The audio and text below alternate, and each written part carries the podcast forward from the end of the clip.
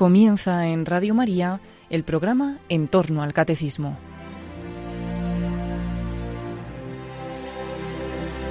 como repaso y complemento a las explicaciones sobre la Virgen María y la Iglesia que el Padre Luis Fernando de Prada ha estado exponiendo en su programa sobre el Catecismo de la Iglesia Católica, les estamos ofreciendo en varios sábados la reposición de algunas lecciones de Mariología del teólogo jesuita Padre Cándido Pozo. Hoy les ofrecemos las lecciones relativas a María, Madre de Dios y siempre Virgen. Comencemos por el primero de los dogmas marianos. María es la Madre de Dios.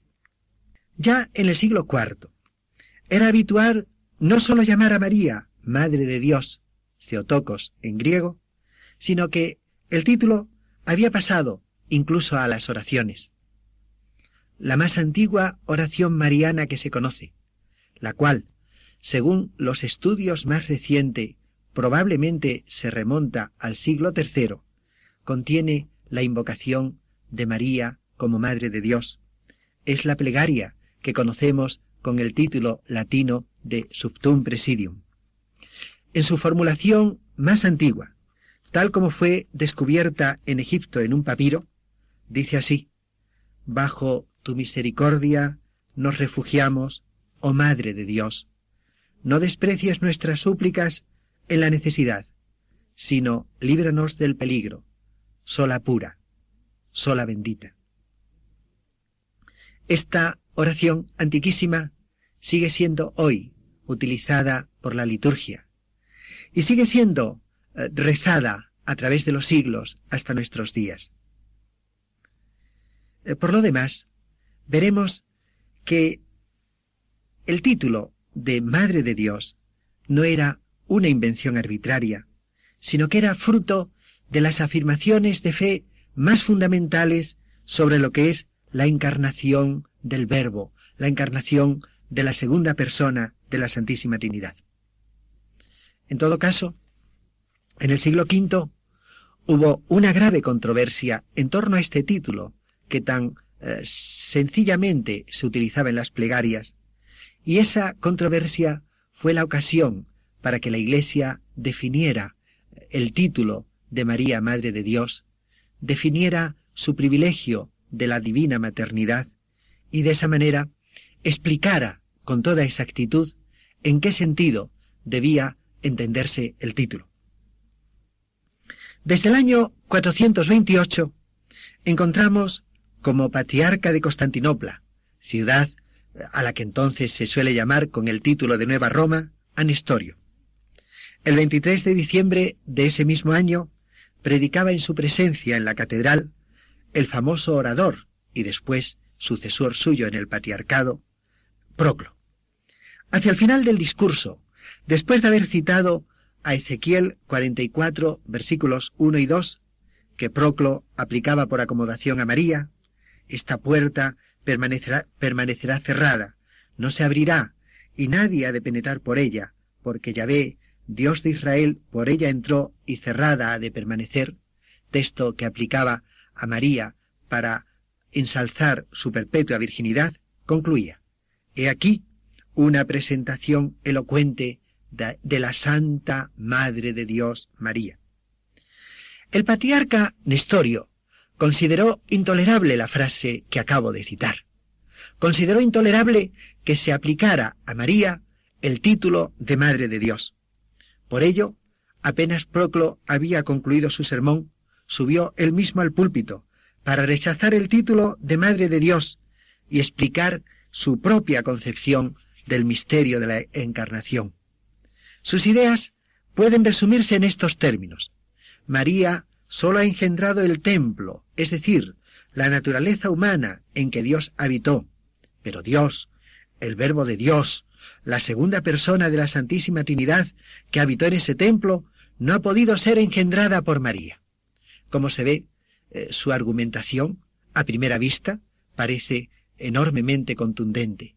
¿Cómo va a haber sido engendrado por María Dios mismo?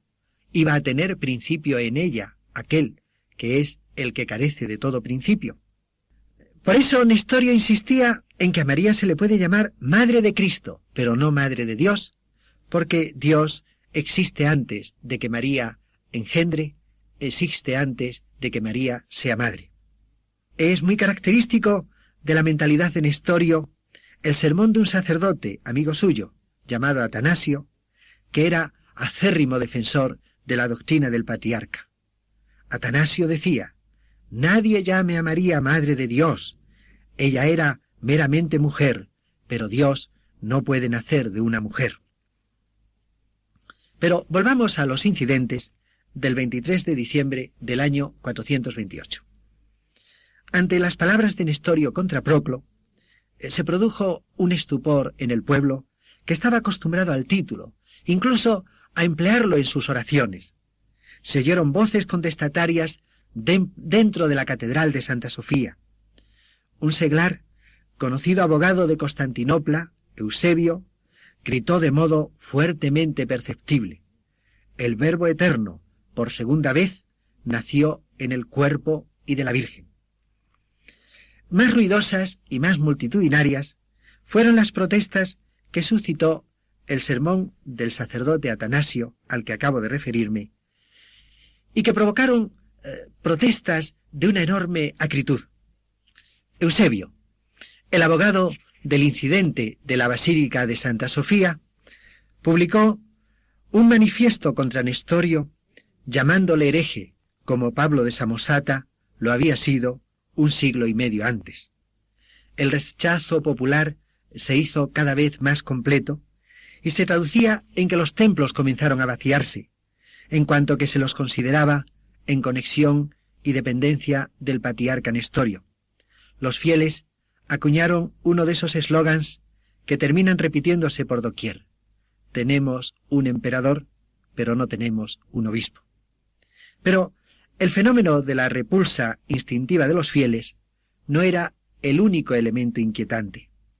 En ambientes teológicamente cultivados, la posición de Nestorio produjo perplejidad ante las consecuencias de la negación de que el uso del título de Madre de Dios fuera legítimo. Sin entrar en detalles excesivamente técnicos, la escuela de Alejandría, que era una escuela distinta de la escuela de Antioquía de la que procedía Nestorio, tomó posición claramente contra él. Pero antes de explicar estas oposiciones de la escuela de Alejandría, de la que se va, de la que se va a hacer portavoz San, Cirilo de Alejandría, el gran eh, paladín del título de María, Madre de Dios, vale la pena señalar el equívoco de la argumentación de Nestorio. La acción generativa de los padres se termina en la persona. Así, por ejemplo, nuestros padres no producen nuestra alma, que es espiritual e inmortal, solo producen nuestro cuerpo.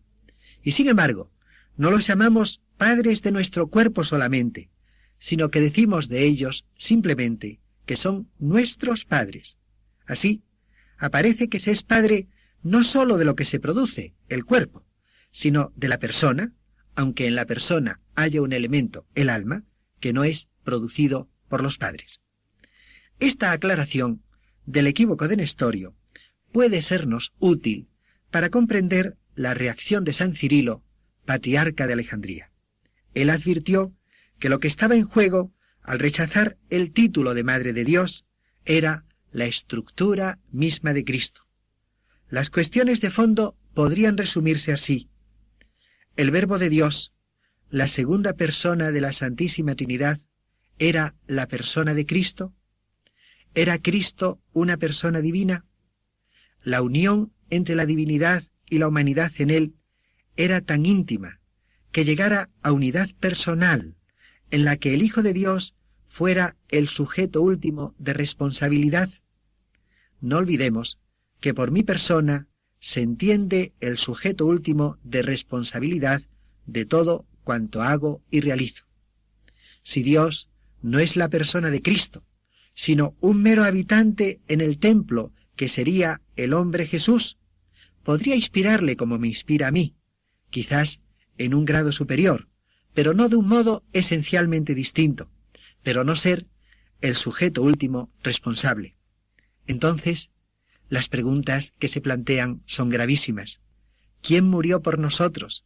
¿Dios hecho hombre o un hombre Jesús inspirado por Dios que habitaba en él como en un templo? No se olvide que sólo un Dios hecho hombre que muere por nosotros da a su muerte un valor infinito. Sólo siendo Jesús Dios hecho hombre puede salvarnos con su muerte. Ahora bien, teniendo en cuenta que toda madre es madre de la persona de sus hijos, negar que María es madre de Dios equivale a negar que la persona del Hijo de María, Jesús, sea persona divina. No se trata de que María pueda dar el ser a Dios, lo cual sería absurdo desde todo punto de vista, sino de que la única persona del Hijo, cuyo cuerpo se formó en su seno, es Dios. San Cirilo escribe el año 429 su pastoral de Pascua refutando los planteamientos de Nestorio, y poco después escribe otra carta pastoral a los monjes egipcios en la que pregunta cómo puede haber duda de que la Santa Virgen es Madre de Dios si nuestro Señor Jesucristo es Dios. Con ello queda claramente centrado el problema. La cuestión fundamental es la persona de Jesús.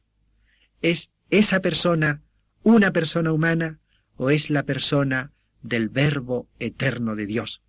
En otras palabras, es claro que detrás de la cuestión del título mariano se esconde nada menos que el problema de cómo hay que entender a Cristo. Una vez provocada la controversia, tanto Nestorio como San Cirilo acuden al Papa. Celestino I decide contra Nestorio porque Nestorio, dice el Papa, dividía a Cristo. En efecto, sólo se puede negar que María es Madre de Dios, separando de tal modo en Jesús la divinidad y la humanidad, que María haya sido madre de un hombre completo, Jesús, dotado de persona humana, en el cual haya habitado Dios como en un templo. Las cartas del Papa Celestino I contra Nestorio son del 11 de agosto del año 430. Por su parte, el emperador Teodosio II había decidido reunir un concilio en Éfeso para asegurar la paz y la tranquilidad de la Iglesia, arreglando las dificultades existentes, como lo comunicaba a San Cirilo de Alejandría el 19 de noviembre del año 430. El Papa había mostrado su conformidad con el proyecto y anunciaba el envío de legados. El concilio se abrió, de hecho, y, se y celebró su primera sesión el 22 de junio del año 431. A petición de Juvenal de Jerusalén, se comenzó la discusión dogmática leyendo una vez más el credo de Nicea. Este hecho es de una importancia excepcional, como tendremos ocasión de ver enseguida. A continuación, se leyó la carta segunda de San Cirilo a Nestorio, y el concilio la aprobó solemnemente, haciendo de ella el texto de su definición de fe. Es importante ver el planteamiento. La carta de San Cirilo insiste constantemente en que no hay dos Cristos, ni dos hijos, sino que Cristo es uno solo. Y para que haya un solo Cristo, tiene que haber una única persona en él. Y esa única persona en Cristo es la persona del Verbo, que como dice el prólogo de San Juan, Evangelio de San Juan, capítulo 1, versículo 14, se hizo hombre y habitó entre nosotros. Decir que el Verbo se ha hecho carne no quiere decir más que esto, él ha, ha participado como nosotros de la carne y sangre, ha hecho suyo nuestro cuerpo y ha sido traído al mundo como un hombre nacido de la mujer. No ha abandonado su ser divino, ni su generación de Dios, sino que tomando carne ha permanecido lo que era. He aquí lo que enseña, dice la carta de San Cirilo que el concilio hizo suya, en, toda en todas partes la fe ortodoxa. He aquí lo que encontraremos en la enseñanza de los santos padres. Por ello se atrevieron a llamar Madre de Dios a la Santa Virgen. No porque la naturaleza del Verbo o su divinidad haya tomado de la Santa Virgen el comienzo de su existencia, sino porque de ella ha nacido este santo cuerpo, animado de un alma racional, a la que el Verbo se ha unido hipostáticamente, y por ello se dice que el Verbo ha sido engendrado según la carne. Como se ve, las, las ideas fundamentales de la fe del concilio de Éfeso pueden resumirse de este modo. Existe una fuerte preocupación por no dividir a Cristo, sino mantener claramente su unidad personal. El verbo de Dios no ha sido hecho por María, pero es el término de la acción generativa de María, porque es la única persona que hay en Jesús, sujeto último de responsabilidad de sus acciones, y por ello el que da también valor moral infinito a ellas. Por eso, los santos padres no dudaron en llamar Madre de Dios a la Santa Virgen, igual que nosotros llamamos padres nuestros a nuestros padres, aunque sólo sean padres de nuestros cuerpos y no hayan engendrado nuestras almas espirituales e inmortales. El concilio se celebraba en la iglesia de María Ceotocos, María, Madre de Dios. Durante todo el día el pueblo esperó junto al templo la decisión del concilio. A la salida de los padres conciliares, una vez conocido el resultado de las deliberaciones, la alegría fue desbordante. Era ya el atardecer. La ciudad se iluminó. Los obispos fueron acompañados a sus alojamientos con antorchas. Algunas mujeres marchaban delante de los obispos, llevando también incensarios para aromatizar el paso. San Cirilo de Alejandría describe a su clero y a sus fieles en una carta todo el entusiasmo popular de aquella tarde memorable. No es difícil imaginar lo que había sucedido. Se estaba cumpliendo una vez más, y en el futuro se iba a cumplir tantas veces, la profecía que María había hecho en el Magnificat. Lucas capítulo 1 versículo 48. He aquí que desde ahora me llamarán bienaventurada todas las generaciones.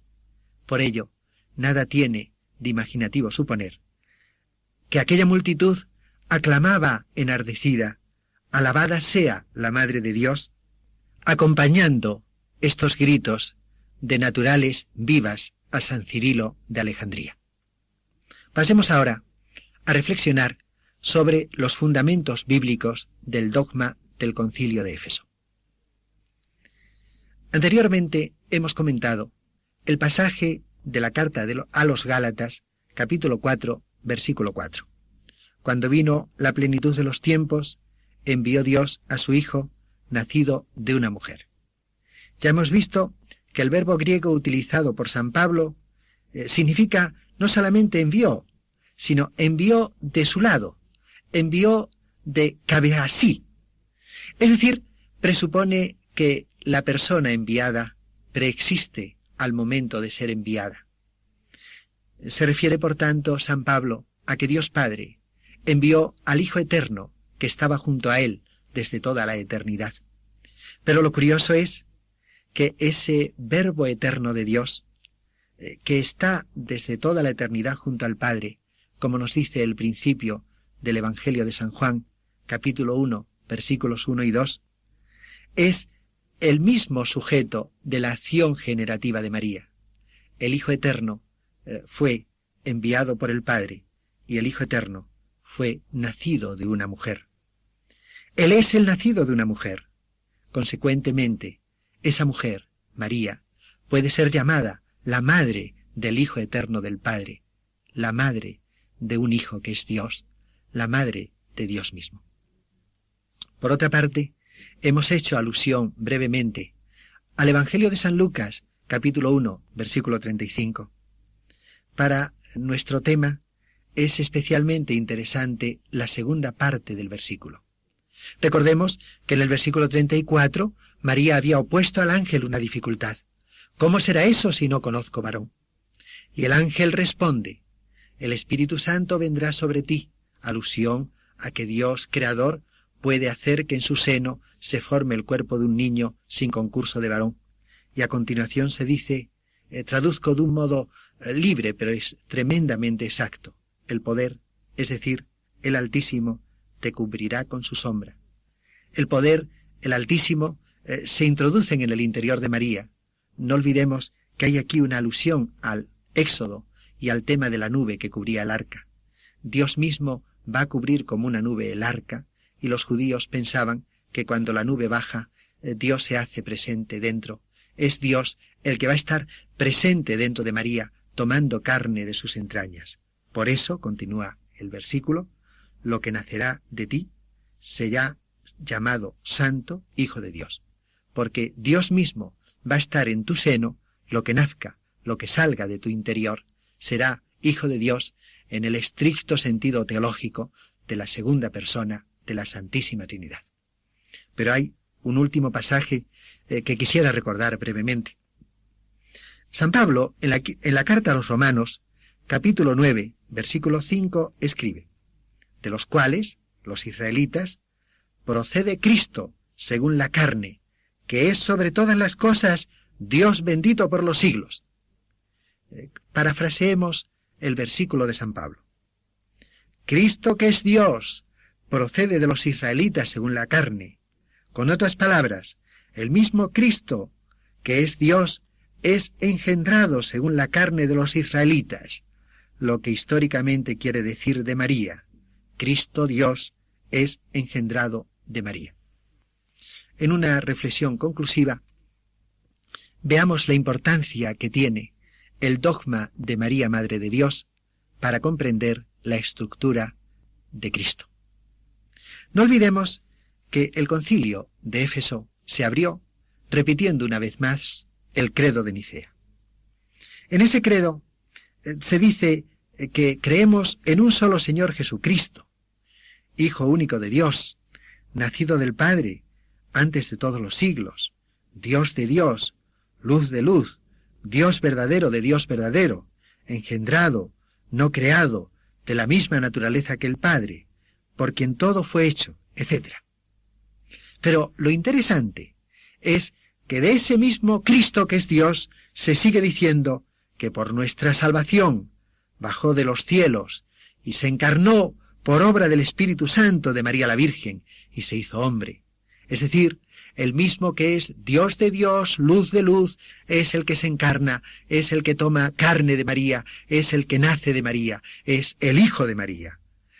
En otras palabras, ya la fe del concilio de Nicea, eh, su fe en que eh, Jesús es el Hijo de Dios hecho hombre, está preparando el tema de Éfeso de que el Hijo de María es el Dios hecho hombre, de que el Hijo de María es el Dios que toma carne de ella y que por ello María es auténticamente la Madre de Dios. Quiero hacer una reflexión conclusiva.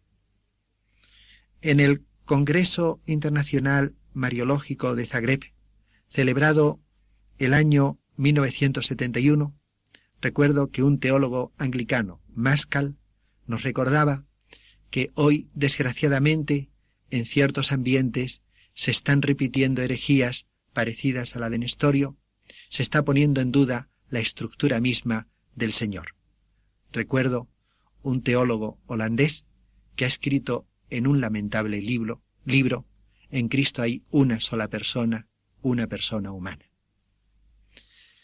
Eh, Mascal nos decía si en el siglo V el título de María Theotokos fue el instrumento providencial para recobrar la ortodoxia con respecto a la estructura de Cristo, Tal vez tendremos que recurrir hoy de nuevo a él para tener un punto de referencia para juzgar determinadas teorías en torno a Cristo. Toda doctrina cristológica, en la cual el título de María Madre de Dios no tenga pleno significado, sería una doctrina cristológica equivocada que tendría que ser erradicada totalmente del seno de la Iglesia.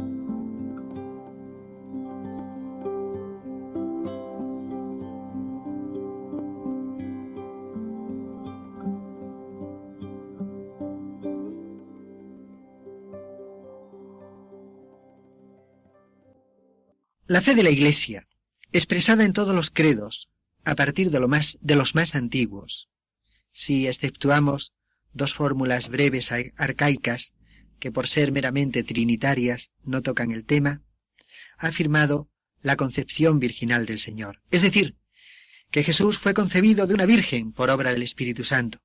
En la fórmula con que esta fe se expresa en el credo de los apóstoles, sobre todo a partir de la fórmula de lo que se llama el testus receptus, de ese símbolo, fue concebido por obra del Espíritu Santo y nació de María Virgen, desde finales del siglo IV se vio una doble afirmación. Virginidad de la concepción de Jesús fue concebido por obra del Espíritu Santo, y parto virginal o virginidad de María también en el parto, y nació de María Virgen. Así, el Sínodo de Milán del año 393 y además de otros santos padres, San León Magno, después, después del cual esta interpretación del credo apostólico se hizo general. Tenemos con ello ya dos pasos afirmados en las fórmulas de fe de la Iglesia. Concepción virginal de Jesús y parto virginal de María.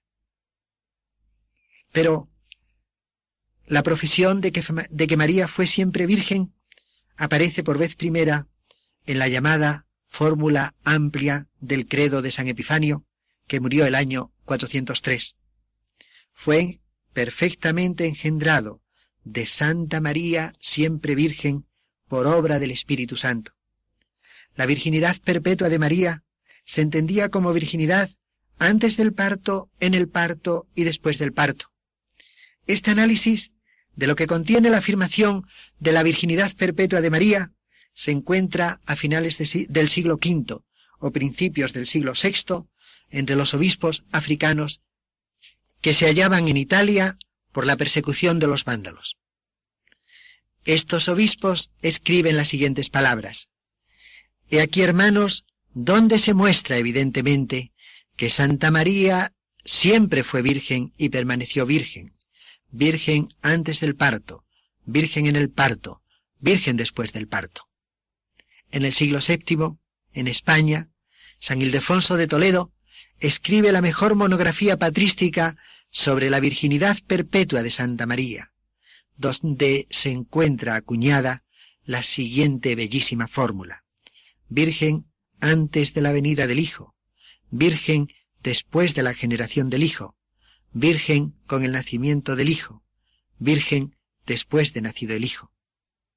Siglos más tarde, el año 1555, el Papa Paulo IV, en una enumeración que contiene los fundamentos de la misma fe, o sea, las verdades fundamentales de la fe, a la vez eh, que condena eh, los que las niegan, enumera y eh, entre los errores que hay que rechazar, a aquellos que dicen que la misma Beatísima Virgen María no es verdadera Madre de Dios, ni permaneció siempre en la integridad de la virginidad, a saber, antes del parto, en el parto y perpetuamente después del parto. Queda así completamente claro el alcance concreto de la afirmación de fe de la Iglesia sobre la virginidad perpetua de María. Podemos, por tanto, ya pasar a estudiar sus fundamentos bíblicos. Pero teniendo en cuenta que dentro del título María siempre Virgen o Perpetua Virginidad de María son tres los aspectos que se contienen, vamos a estudiarlos separadamente. Fundamentos bíblicos de la virginidad antes del parto. Es interesante en el relato de la Anunciación que ya en su comienzo se insiste en que el ángel Gabriel fue enviado a una virgen. Lucas 1, versículos 26 y 27. María es, por tanto, virgen en el momento de recibir el anuncio del ángel.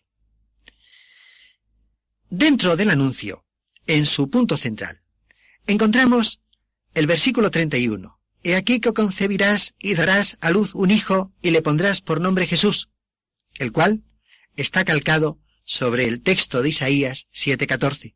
He aquí que la Virgen concebirá y dará a luz un hijo y le pondrá por nombre Manuel. Lo que se anuncia, por tanto, con las palabras del ángel es el milagro de la concepción virginal profetizado por Isaías. Ante la objeción de María, que se refiere precisamente a su virginidad, versículo 34, el ángel responde, el Espíritu Santo vendrá sobre ti, versículo 35. Esta clara alusión a la fuerza creadora de Dios, de la que habla Génesis, capítulo 1, versículo 2, significa en concreto, Dios, que pudo crear todo de, todo de la nada, puede también hacer que en tu seno se forme el cuerpo de un niño sin concurso de varón. La dificultad de María se resuelve prometiéndole que la concepción de Jesús se hará de modo maravilloso por la fuerza creadora de Dios y sin intervención de varón. La concepción virginal de Jesús está igualmente enunciada en Mateo 1.16. Recordemos que desde el versículo 1 hasta este versículo 16, Mateo nos ha contado la genealogía de Jesús. Genealogía que llega hasta José y en la cual todos los personajes están unidos por el verbo engendró. Tal personaje engendró a tal otro. Hasta que se llega al versículo 16 y se dice, Jacob engendró a José, el esposo de María, de la cual fue engendrado Jesús, que es llamado el Mesías. Este cambio del engendró por fue engendrado es significativo, pero es mucho más significativo si traducimos correctamente. Es sabido que los judíos evitaban pronunciar el nombre de Yahvé. Es igualmente conocido que muchas frases en las cuales Yahvé tenía que ser el sujeto, las ponían simplemente en pasiva para de esa manera evitar pronunciar el nombre sagrado de Dios. Es lo que ha hecho el evangelista Mateo al contarnos la genealogía de Jesús. Si quisiéramos traducir con toda exactitud, habría que decir de la siguiente manera. Jacob engendró a José, el esposo de María, de la cual Dios engendró a Jesús, que es llamado el Mesías. De modo explícito, en el mismo Evangelio de San Mateo, capítulo 1, versículos 22 y 23, se nos dice que en la concepción de Jesús se ha cumplido la profecía de Isaías 7:14 sobre la concepción virginal del Mesías. Esta afirmación constituye la culminación del relato sobre el mensaje a José en cuanto a la explicación de su problemática de fondo. Los versículos siguientes narran simplemente el comportamiento de José como consecuencia de ese mensaje. José, que se había hallado ante la incerteza sobre cómo debía comportarse consecuentemente al hecho de que María se halló encinta por obra del Espíritu Santo, versículo 18, ha recibido la indicación de que tiene que quedarse para imponer el nombre a Jesús. El mensaje a José subraya que aunque es verdad que lo que ha sido engendrado en María es obra del Espíritu Santo, versículo 20, él debe quedarse para dar el nombre al niño e introducirlo así jurídicamente en la descendencia davídica. Versículo 21. El Evangelio de San Mateo afirma además expresamente que no hubo ningún comercio carnal antes del nacimiento de Jesús, y sin haberla conocido, ella dio a luz a su hijo. Versículo 25. Con ello queda completa la noción de virginidad antes del parto, no sólo como concepción virginal de Jesús, sino ulteriormente como falta de cualquier comercio carnal antes del nacimiento de Jesús. Fundamentos bíblicos de la virginidad en el parto. Es interesante que ya en la profecía de Isaías, capítulo 7, versículo 14, existen dos participios de presente y que ambos están en aposición con el, con el sustantivo alma, es decir, con la palabra virgen. He aquí que la Virgen concebirá y dará a luz un hijo y le pondrá por nombre Manuel. O si queremos traducir más exactamente, he aquí que la Virgen está concibiendo y está dando a luz un hijo. Estos dos participios de presente suponen una simultaneidad entre el hecho de ser virgen y las dos acciones que los participios expresan, concebir y dar a luz. María, la doncella profetizada, es, será virgen cuando concibe y será igualmente virgen cuando da a luz.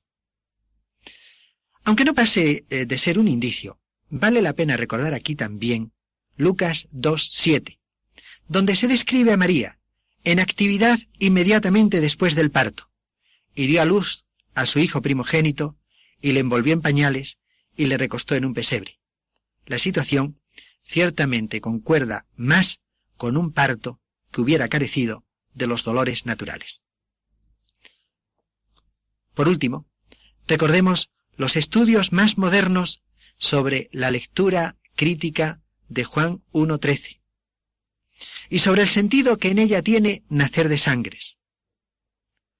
Recordemos que el texto del Evangelio de San Juan, en los versículos 12 al 14, habría que leerlo así, según los estudios más modernos. Los que le recibieron, les dio poder de llegar a ser hijos de Dios, a los que creen en el nombre de aquel que no nació de sangres, ni de apetito carnal, ni de deseo de varón, sino de Dios, y el Verbo se hizo carne y habitó entre nosotros. Recordemos que nacer de sangres era una alusión a las sangres del parto, y que expresamente se dice del nacimiento de Jesús que fue una persona que no nació de sangres, es decir, que nació con un parto virginal, de la misma manera que fue concebido sin apetito sexual, sin intervención de varón y solamente por obra de Dios. Por lo demás, el milagro del parto virginal, la conservación de la virginidad de María en él, es signo de la intervención maravillosa de Dios, que no destruye, sino que siempre conserva al actual, al actuar.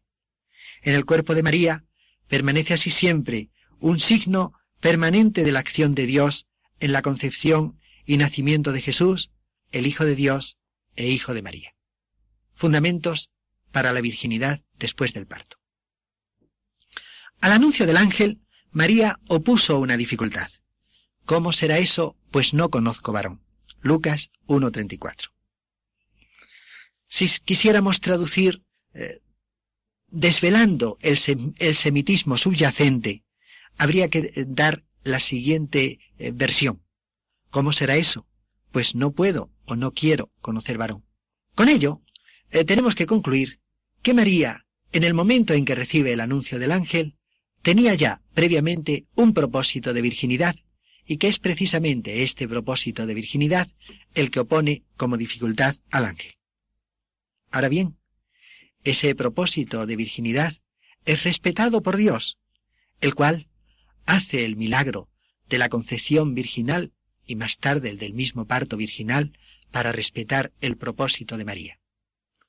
¿Tendría sentido que el milagro se hiciera si María no iba a conservar su propósito en el futuro? ¿Tendría sentido que Dios hubiera intervenido milagrosamente si el propósito no fuera a conservarse? La gracia de Dios, que inspiró el propósito de María, la fuerza de Dios, que respeta el propósito de María con un doble milagro de la concepción y parto virginales, tiene que ser garantía de que ese propósito se va a mantener también en el futuro. En tiempos contemporáneos a nosotros, y dentro del ambiente de crisis doctrinal que padecemos dentro de la Iglesia, resulta que por primera vez en la historia, incluso en algunos autores católicos, se encuentran intentos de reinterpretar el dogma de la concepción virginal del Señor. los fieles tienen derecho a saber que tales intentos son contrarios a la fe de la Iglesia. La concepción virginal del Señor está afirmada en todos los símbolos de la fe, es decir, en todos los credos, y sería absolutamente arbitrario querer entender el sentido de esos credos de modo, de modo diverso del que suele llamarse virginidad biológica. En este punto, querer limitar los credos a una interpretación espiritual sería nebulosidad histórico-dogmática. Eh, llamar virginidad moral a lo que sería en el fondo la castidad de un matrimonial, de un matrimonio normal, es abusar de las palabras y es forzar el sentido de lo que ha sido la fe primitiva de la Iglesia, eh, afirmada desde los orígenes hasta nuestros días. Pero por otra parte, es necesario ser conscientes de que no faltan definiciones de la Iglesia y fórmulas doctrinales de la Iglesia que insisten en el sentido biológico de la concepción virginal de Jesús. Por su importancia, porque se trata de una definición escátedra del Papa San Martín I, eh, quiero recoger su texto.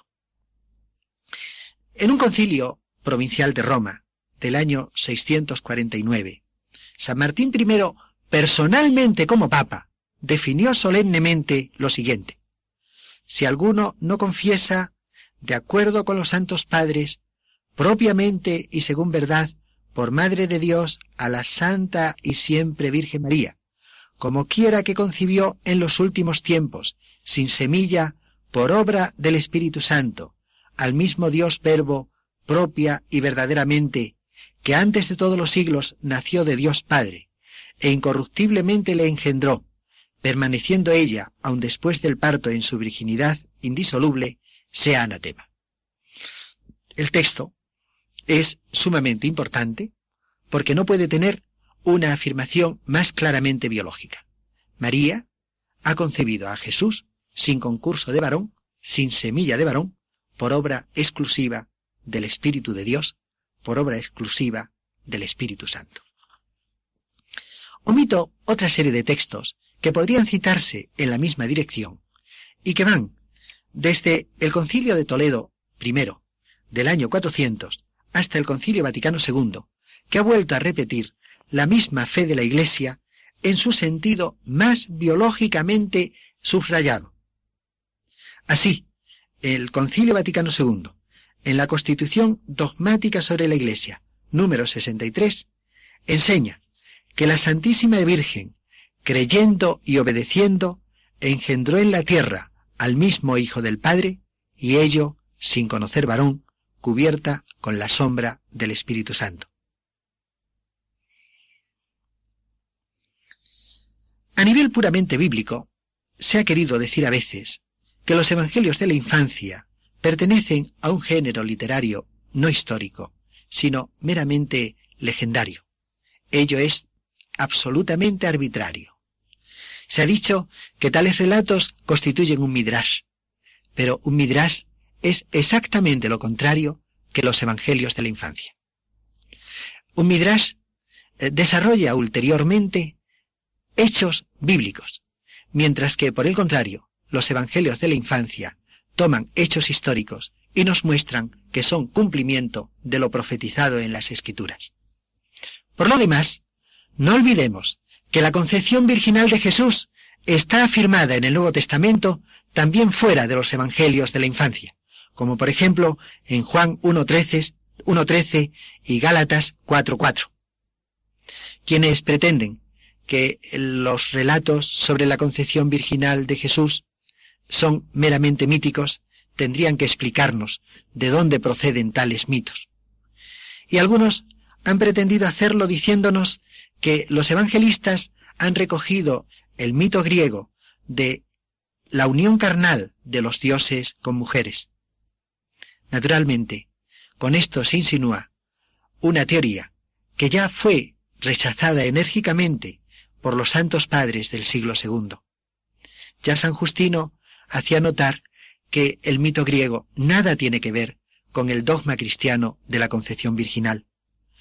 Escribiendo en su Apología, primera, capítulo 33, números 3 y 4, hacía notar la diferencia de fondo. El mito griego habla de comercio carnal, de los dioses con mujeres, mientras que la concepción virginal es algo precisamente absolutamente opuesto. Es la, la concepción de una mujer virgen que permanece virgen por la acción milagrosa del Espíritu Santo.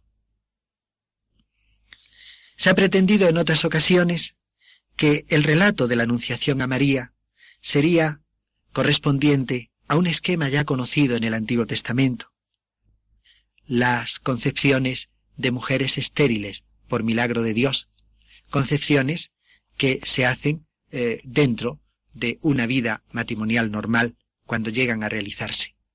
Y sin embargo, es notable que esta apelación a los temas veterotestamentarios del milagro de mujeres estériles o ancianas nada tiene de paralelo con lo auténticamente original de la idea de concepción virginal. Ni Mateo ni Lucas tienen la menor alusión a una esterilidad de María, mucho menos a una ancianidad de esta joven, y por el contrario contienen una idea nueva y absolutamente original, el hecho de haber concebido, sin concurso de varón, únicamente por la acción exclusiva del Espíritu Santo. En otras ocasiones se han puesto objeciones al pensamiento católico y a la fe católica de la virginidad perpetua de María. Se ha apelado al hecho, por ejemplo, de que los evangelios nos hablan de hermanos y hermanas de Jesús. Y así es en efecto. Pero sabemos perfectamente que hermanos y hermanas entre los judíos podía significar también primos. Pero no nos contentemos con resolver la dificultad de esta manera. Podemos decir todavía mucho más. Es cierto que cuando los evangelios nos hablan de hermanos y hermanas de Jesús, a los que por cierto nunca se les llama hijos de María, eh, se trata de parientes en sentido más amplio, primos o parientes lejanos, y no hermanos en sentido estricto. La prueba es concluyente y clara. Sabemos por el Evangelio de San Juan, en el capítulo 19, versículo 25, que junto a la cruz se encontraban María y una hermana o parienta de su madre, llamada María de Cleofás. Pero lo curioso es que si comparamos Juan 19:25 con Marcos 15:40, resulta que esa parienta de la Virgen es la madre de Santiago y José. Curiosamente, Santiago y José son los, los nombres que siempre encabezan las listas de los hermanos de Jesús. Cuando alguien hace la lista de sus parientes, jamás tiene la ocurrencia extraña de poner en cabeza de la lista a los parientes lejanos, sino que todos comenzamos por los parientes más cercanos. Si los que encabezan la lista de los hermanos de Jesús son Santiago y José, hijos de una María distinta de la Madre de Jesús, quiere decir que no solamente ellos, sino todo el resto de la lista son parientes lejanos, hermanos en sentido semita, pero no hermanos en sentido carnal, no hijos de la misma madre que Jesús. Otras veces se ha aducido como dificultad el texto de San Lucas, capítulo 2, versículo 7, donde al a propósito del nacimiento de Jesús se dice que María dio a luz a su hijo primogénito. En el lenguaje moderno, cuando hablamos de un primogénito, es porque se supone que hay otros hijos después. Entonces, se ha arguido que si María dio a luz a su primogénito, Lucas está sugiriendo que después hubo otros hijos. Pero ello es desconocer el uso de la palabra primogénito entre los judíos. La palabra primogénito tenía un sentido exclusivamente jurídico y se aplicaba al primer hijo hubiera o no hubiera otros hijos posteriores. La cosa es tan convincente que se ha encontrado una tumba de una mujer judía eh, de tiempos aproximadamente contemporáneos a los de Jesús, en, los, en la cual la lápida grabada sobre la tumba dice que aquella mujer murió en el de parto de su hijo primogénito. Es claro que si murió del parto de su primogénito, esa mujer no tuvo hijos posteriores. Por otra parte, cuando se trata de Jesús, el rey Mesías, era especialmente trascendental subrayar el primogénito, porque sólo el primogénito es el que tenía derecho a la corona. Hasta aquí hemos visto el alcance y el contenido de la virginidad perpetua de María. Quiero únicamente subrayar e insinuar el sentido espiritual de esa virginidad. Eh, San Pablo, en la primera carta a los Corintios, capítulo 7, versículos 32 al 34, insiste que la virginidad permite dar el corazón a Dios sin dividir. María fue virgen, perpetuamente virgen, para que su amor se concentrara sin dividir en Dios, en Dios hecho hombre, en Dios hecho hombre que es su Hijo, en Jesús. Siendo perpetuamente virgen, el corazón de María no tenía por qué estar dividido y podía, por tanto, entregarse plenamente, exclusivamente, absolutamente, sin división alguna, al que era el fruto de sus entrañas, a Jesús, el Dios hecho hombre.